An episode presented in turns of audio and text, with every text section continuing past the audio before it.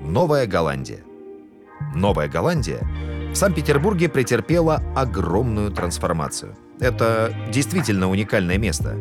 Раньше здесь была промышленная зона, а сейчас она превратилась в центр современной культуры и отдыха.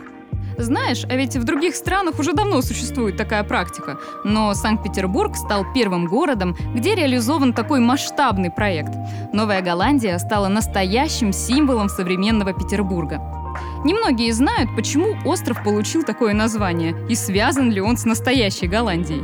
Версия гласит, что здесь была похожая на голландские верфи местность, а архитектурные особенности, например, подъемные мосты, напоминали о Голландии – при Петре I к этому месту обращались как к стратегически важной территории для построек военных объектов. Здесь хранились материалы для строительства кораблей. На протяжении долгого времени здесь были склады для корабельного леса и мастерские. Интересно, что первоначально все здания были деревянными, и только в середине 18 века началось строительство из кирпича. Но кирпичные постройки мы можем видеть и сегодня. Кстати, один из способов хранения леса тоже называется голландским. Такое вот совпадение. Вместо того, чтобы хранить лес навалом, было предложено вертикальное хранение с небольшим наклоном к стене здания. Этот способ благотворно влиял на циркуляцию воздуха, предотвращал гниение и был более удобным для работы с бревнами. А в конце 20-х годов 19 века в западной части Новой Голландии было построено здание военной тюрьмы. Там впервые в России начали использовать новую систему перевоспитания заключенных. Они проходили военную подготовку, изучали военные уставы, тренировались с артиллерийскими орудиями и обучались новым ремеслам. Кстати, о сказках и преданиях.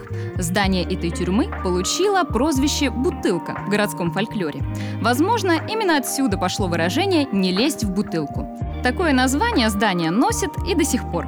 Сегодня внутри можно полюбоваться на талантливую работу реставраторов, которые по чертежам восстановили двери, установили лифты в стиле арт-деко и деревянные оконные рамы под старину. Остров был закрыт для посещения долгое время, и это породило множество мифов и легенд.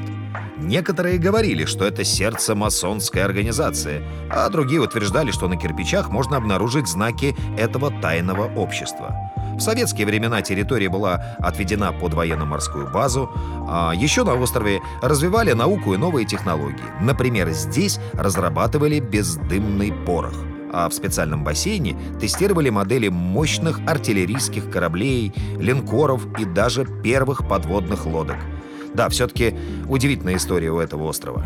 Да, а в наше время остров Новая Голландия стал настоящим оазисом в самом центре города, где современная жизнь сочетается с культурными событиями и природной красотой. Для отдыха и релаксации подойдут зеленые парковые зоны, где вы сможете прогуляться или устроить пикник в тени деревьев. Здесь также расположены детские площадки, можно устроить состязания по настольному теннису и даже сыграть в питанг. Остров Новая Голландия также является сценой для различных фестивалей, концертов, выставок и лекций.